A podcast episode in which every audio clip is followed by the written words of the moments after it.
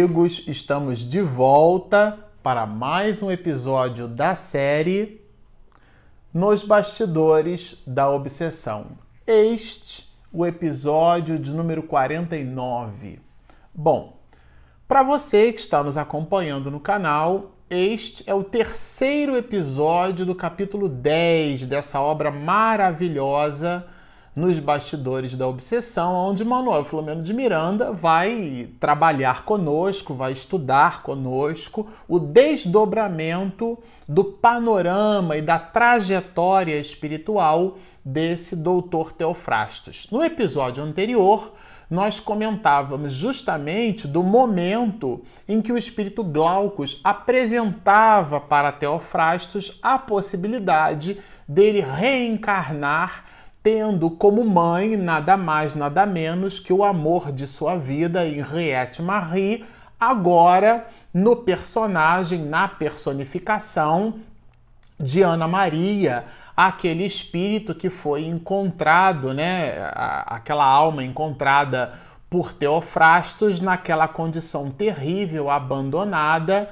é, num ambiente, num leprosário que deixou realmente ele num constrangimento moral muito grande. E é justamente nessa busca de sensibilizar Teofrastos que eles promovem um novo encontro na União Espírita Baiana e há todo um desenrolar que nós já discutimos, já estudamos e já sinalizamos nos episódios anteriores. Esse é o momento clímax aonde Teofrastos é, toma conta de que a condição em que Henriette Marie se encontra agora naquela existência era o resultado do que diz respeito ao processo obsessivo de uma tenacidade que ele mesmo havia promovido, né? Porque os espíritos é, Glaucus e Saturnino fazem com que ele perceba que era ele o responsável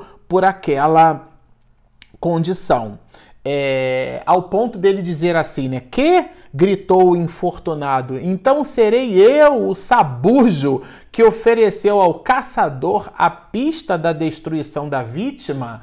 E o espírito Glaucus vai dizer sim, meu amigo, afirmou o prestimoso mentor e trava aqui todo um desdobramento com vistas a, ao entendimento de Teofrastos, fazendo-o perceber que ele foi vítima de si mesmo. Então, ao ponto, no momento em que ele espalhava aquela sua brilhante iniciativa para o mal, porque há brilhantismo no mal, né? na introdução da obra Ave Cristo, Emmanuel é categórico em nos dizer né, que nem tudo aquilo que é belo é bom. Ao passo que as entidades malignas também possuem o seu brilhantismo, a sua tenacidade, voltada essa tenacidade para a maldade, para o infortúnio, é, e não para coisas boas para atitudes, pensamentos e comportamentos nobres.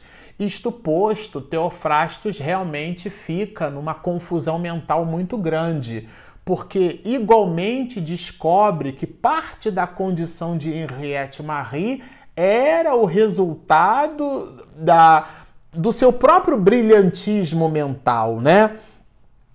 Agora, o que os espíritos é, superiores, essas almas nobres, elas passam aqui para Teofrastos é que, como a doença de Ana Maria era um simulacro, né, uma enfermidade simulacro, como nos diz aqui Miranda, é, uma vez afastado o espírito que a obsediava, ela então recobraria a condição, é, a, a, saúde, é, de uma forma quase que miraculosa. Olha o que, que os espíritos colocam, né?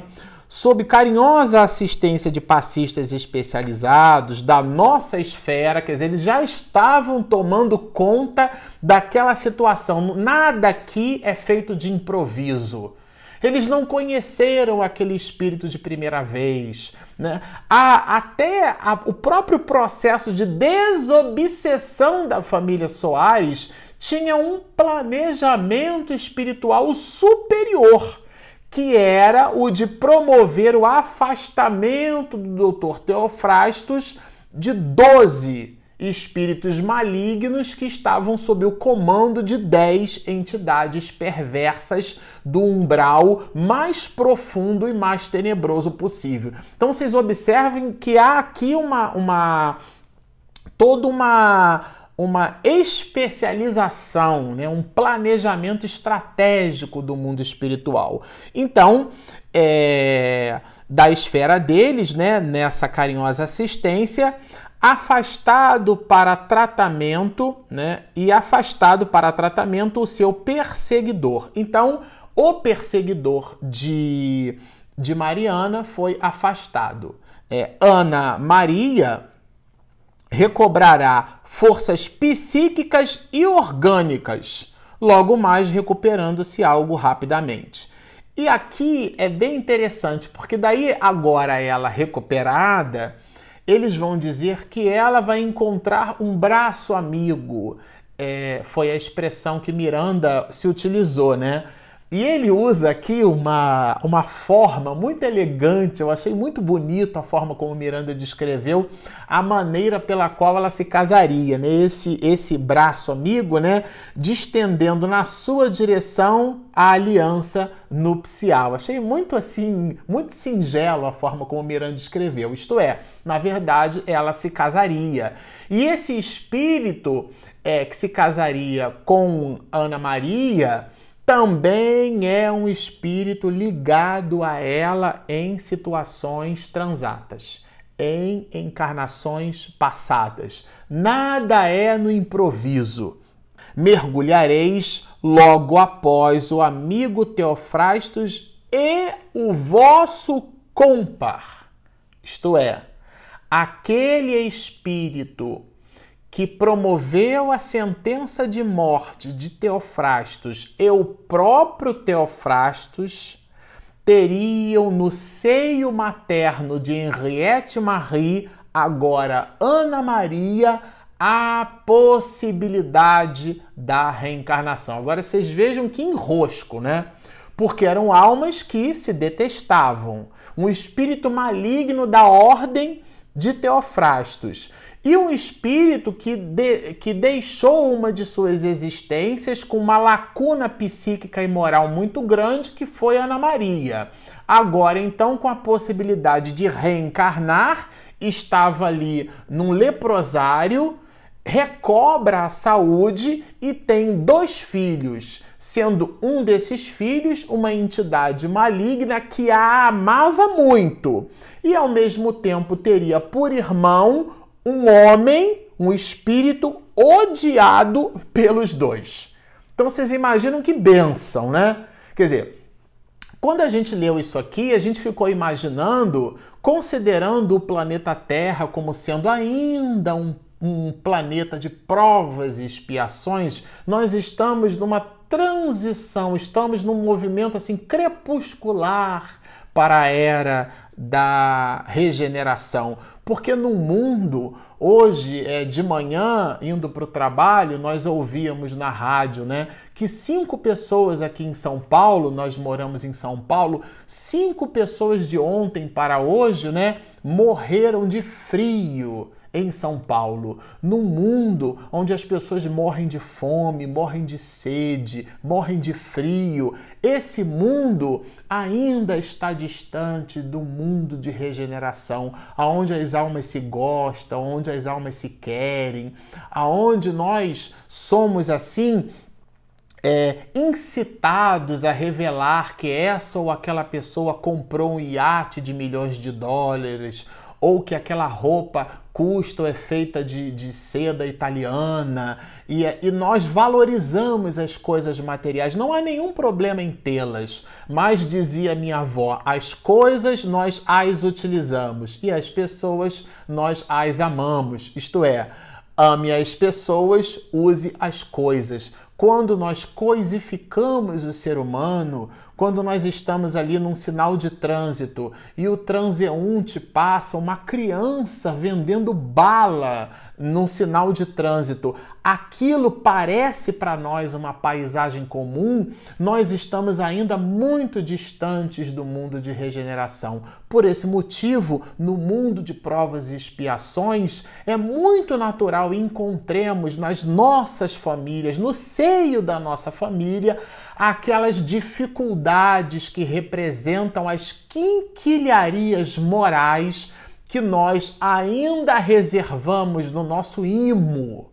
e nós as destilamos usando no cenário familiar, no palco das nossas relações, as condições necessárias para que nós nos afastemos de nós mesmos, daquele homem pequeno, dando bem-veso né, ao homem novo, ao anjo, à proposta nova que nós mesmos declaramos no mundo espiritual quando do planejamento da nossa reencarnação. Então, ele, o próprio Teofrastos, que conhecia as encrencas dele mesmo, pergunta para Glaucus, né? E os meus débitos? interrogou como me serão cobrados? Quando eu li isso aqui, eu fiquei pensando assim: imagina. Aqui a obra não coloca exatamente, mas imagina a condição em que Teofrastos não reencarnaria.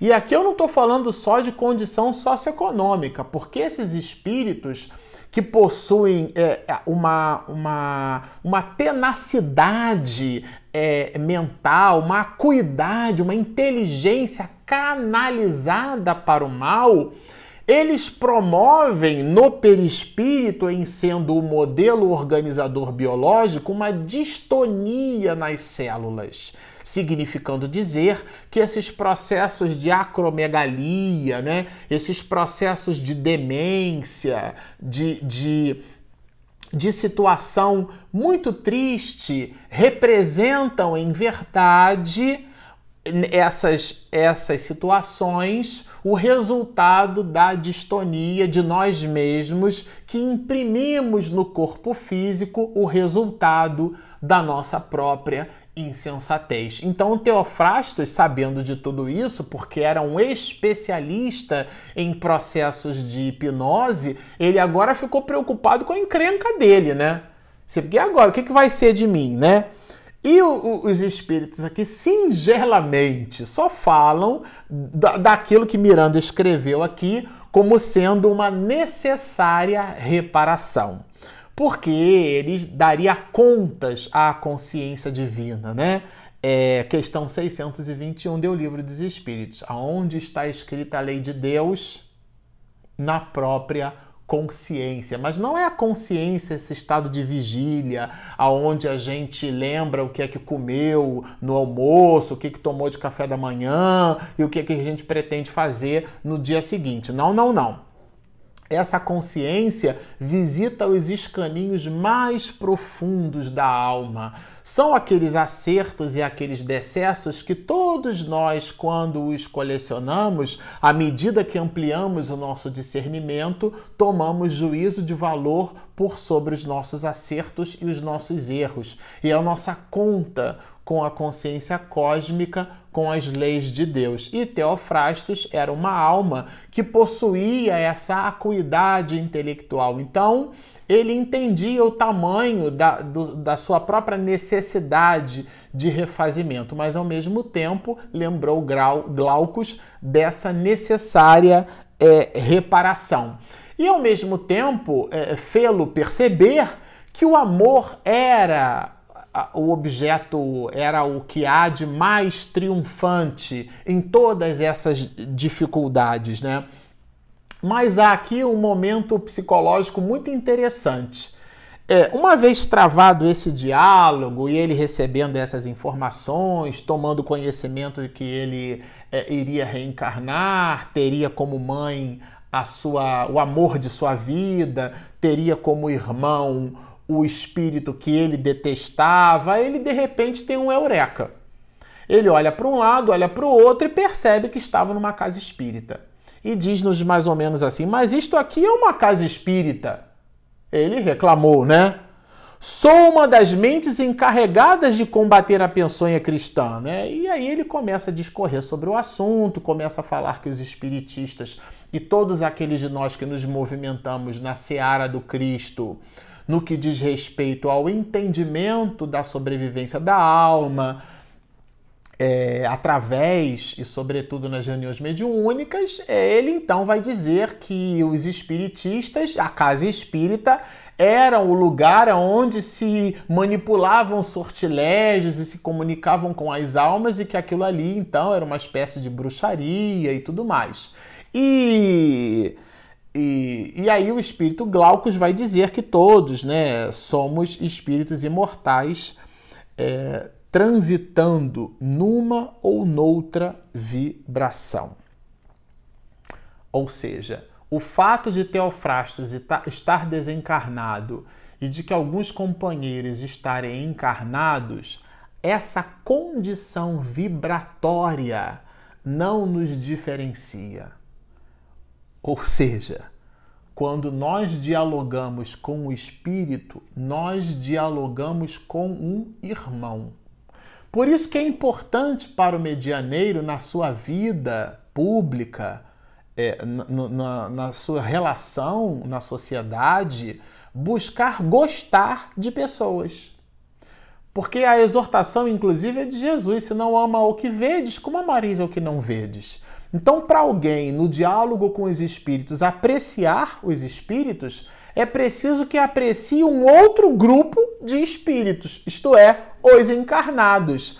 Aqueles de nós, na nossa família, o tio, a tia, o marido, o filho, a esposa, o chefe no trabalho, o companheiro, o subordinado, o subalterno, o, o cobrador de ônibus, enfim, todos aqueles que se movimentam e que gravitam em torno das nossas iniciativas no cotidiano do mundo, é Todos aqueles necessitam de nós a nossa compreensão, entendendo serem eles filhos de Deus, assim como nós também o somos. Então, esse processo de comparação estabelece uma igualdade entre nós. Essa igualdade, ela se vê melhormente manifestada numa reunião mediúnica quando do diálogo com os espíritos num halo de sinceridade.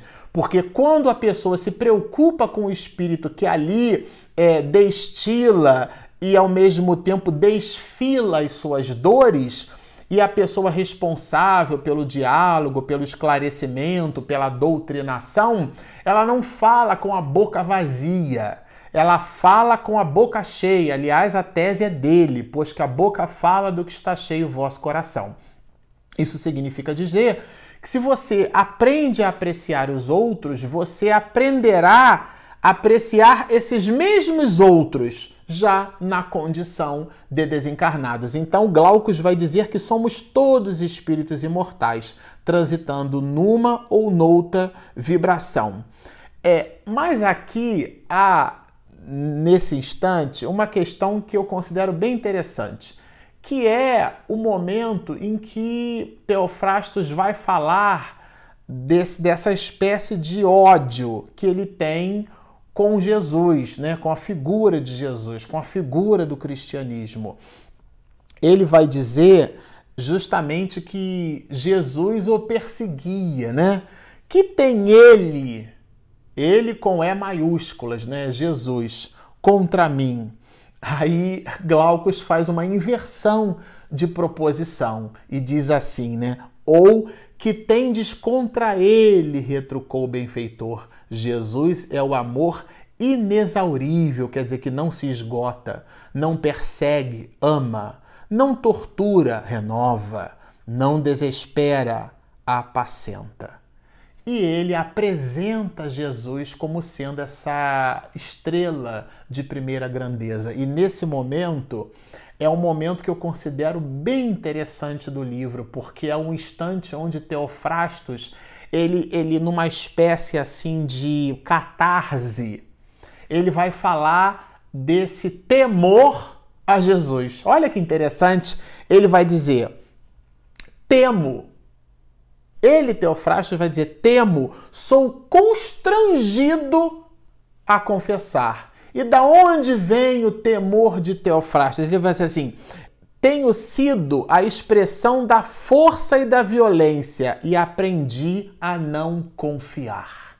Então ele, Teofrastos, não confiava em ninguém. Por esse motivo, também não confiava nele, não confiava em Jesus, muito embora o conhecesse. E vai dizer assim, num movimento quase que paradoxal: Temo porque creio, e crendo sofro. Olha que interessante, em todo lugar, olha, em todo pelejar, mesmo odiando, nunca o bani da minha mente, com O maiúsculas. Nunca tirou Jesus Cristo da mente dele, do seu pensamento. Quer dizer, era o ódio sendo o amor que enlouqueceu. Ele estava então se desnudando para nós. E é interessante observar que aqui Teofrastos vai falar dele, vai falar dos seus conflitos, vai falar da sua indecisão.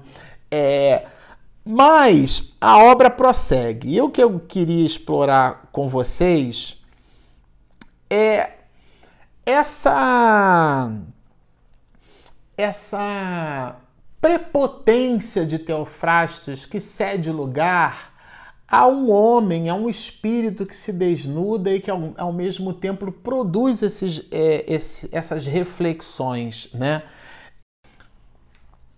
Agora aqui, é, Teofrastos, ele vai dizer que lá no século XV, ele recebera, depois que desencarnou naquelas condições, uma missão. Qual era a missão de Teofrastos? Era entendendo ser o consolador prometido por Jesus e, ao mesmo tempo, o cristianismo sendo é, trazido às verdes terras é, de Veracruz, o Brasil, é, ele recebeu a incumbência de buscar é, modificar o panorama espiritual dos brasileiros. Né? Ele vai falar aqui que o grupo de Teofrastos recebeu justamente a missão de criar esses embaraços né? entre os primeiros cristãos no Brasil. Então, a gente vai encontrar Teofrastos dizendo da necessidade é, que, de imprimir o desejo no culto do sexo, da ambição, do dinheiro, da prepotência, da vaidade. Então, ele foi uma das entidades malignas responsáveis por disseminar todo esse conjunto de pensamentos negativos, é, tendo nos seus seguidores uma forma de multiplexar essas possibilidades voltadas para o mal. Ele confessa isso, né? E sendo ele essa entidade maligna com essa abordagem igualmente tenaz e maléfica, ele passou a não confiar em ninguém, mas possuía no seu íntimo essa necessidade de ter com Jesus, essa necessidade de romper com essas questões. É justamente nesse momento que, num, numa num gesto quase imperceptível, Glaucus acena para Saturnino e Saturnino traz nada mais, nada menos é, Henriette Marie, agora algo adormecida, e coloca em cima de uma, de uma maca né, preparada ali ao lado para esse mistério, e ele então tem um choque Bom, o desdobramento desse choque nós teremos num próximo episódio. Por enquanto, continuem conosco. Se você ainda não se inscreveu, inscreva-se no nosso canal, assine, do lado ali tem um sininho, você clica. Quando a minha esposa Regina Mercadante prepara o material, edita e posta lá no YouTube, você recebe de primeira mão. Então, assine o nosso canal, baixe o nosso app sigam-nos e muita paz.